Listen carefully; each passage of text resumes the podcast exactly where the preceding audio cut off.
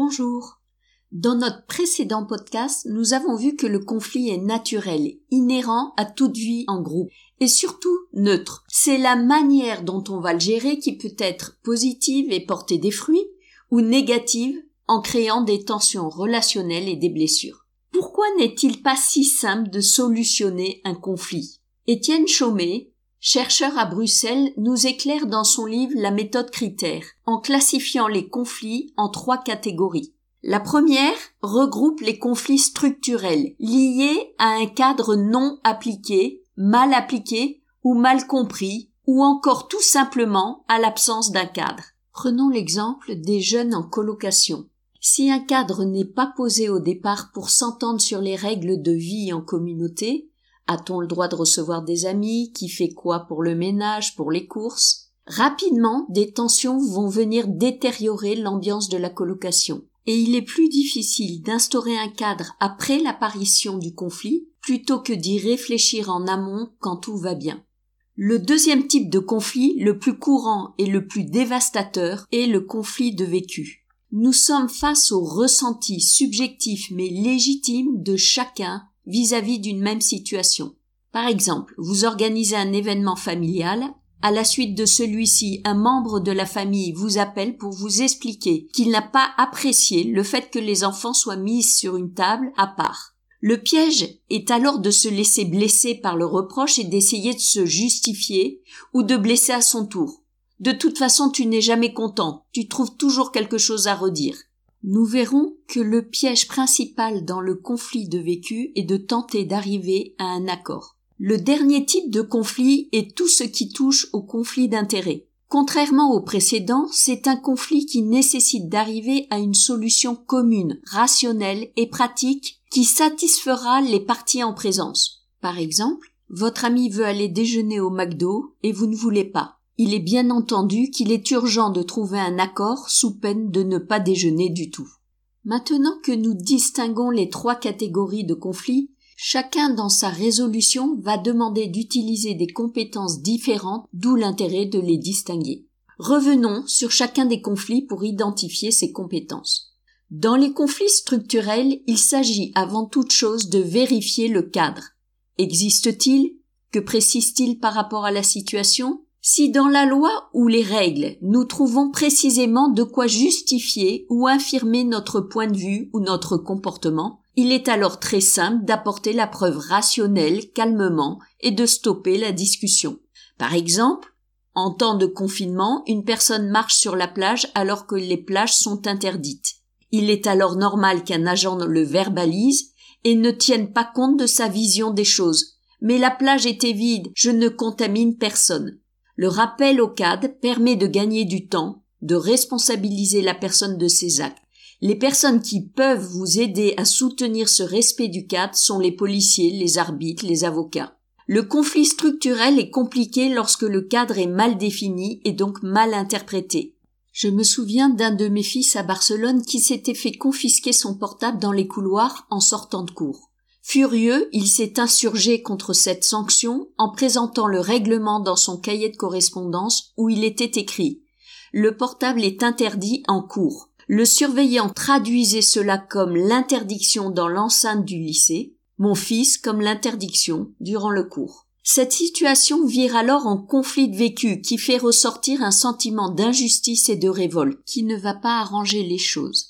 Lorsque le cadre est absent, comme dans l'exemple de la colocation, le conflit a l'avantage de relever un manque. S'il est mal géré, il va glisser très rapidement en conflit de vécu avec ses rancœurs, ses non-dits et ses agacements. Et finir en conflit d'intérêt, par exemple, je refuse de payer pour ta copine, elle doit participer aux charges.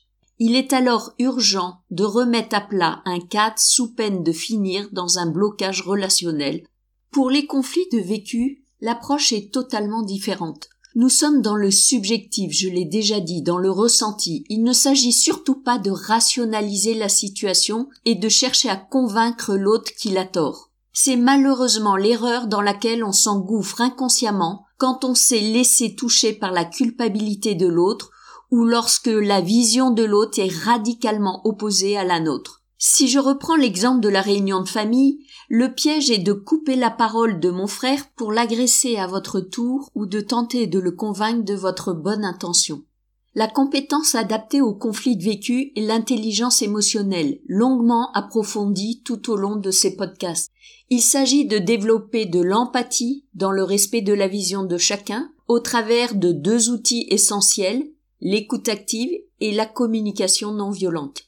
L'objectif n'est pas de se mettre d'accord, mais simplement de se reconnaître et se respecter dans nos différences et nos perceptions. Le vécu aborde toujours un événement passé qui ne peut être changé. Il s'agit donc d'accueillir la parole de chacun afin de restaurer la relation. La médiation s'ancre sur cette étape qui parfois suffit à dénouer un conflit sans nécessiter aucune autre action que celle qui permet d'être entendu pleinement dans ce que l'on vit. Pour terminer, les conflits d'intérêts nécessitent une compétence complémentaire d'ordre stratégique qui est la négociation. Pour réussir une négociation, il est essentiel d'allier l'intelligence émotionnelle et l'intelligence rationnelle afin de respecter les intérêts en présence. Si je reprends l'exemple du McDo avec mon ami, nous allons commencer par échanger pour comprendre ce qui fait que je dis non et de son côté qu'est-ce qu'il recherche lorsqu'il propose le McDo. Il faut savoir que derrière tout nom se niche un espace de dialogue en vérité, car l'opposition révèle toujours un besoin insatisfait. Je vais par exemple expliquer que je trouve la nourriture du McDo pas diététique et que j'ai besoin de me nourrir sainement. Mon ami, lui, a besoin de déjeuner à un prix abordable. Grâce à cet échange respectueux, nous pouvons démarrer la négociation par la question comment faire pour que je me nourrisse sainement et que cela reste dans un budget raisonnable d'environ 10 euros. En passant à la négociation, les besoins deviennent des intérêts, mais ils représentent le même enjeu. Nous avons donc deux intérêts à satisfaire, la qualité et le coût. Lors de la négociation, nous ne sommes plus dans une compétition, McDo ou pas McDo, dont l'issue sera encore un perdant et un gagnant, mais dans une coopération pour trouver de nouvelles solutions et préserver la relation. Nous détaillerons demain dans notre podcast sur la négociation toutes les étapes pour une négociation réussie. Mais dans cet exemple, les solutions peuvent être on achète de quoi cuisiner des hamburgers à la maison.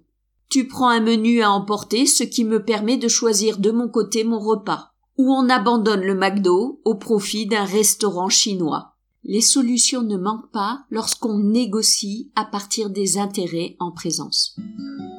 Étienne Chaumet illustre ces trois compétences par trois balles avec lesquelles il faut apprendre progressivement à jongler. Ces trois balles, combinées ensemble, permettent de s'appuyer sur trois forces, le droit, l'empathie et la coopération. À demain.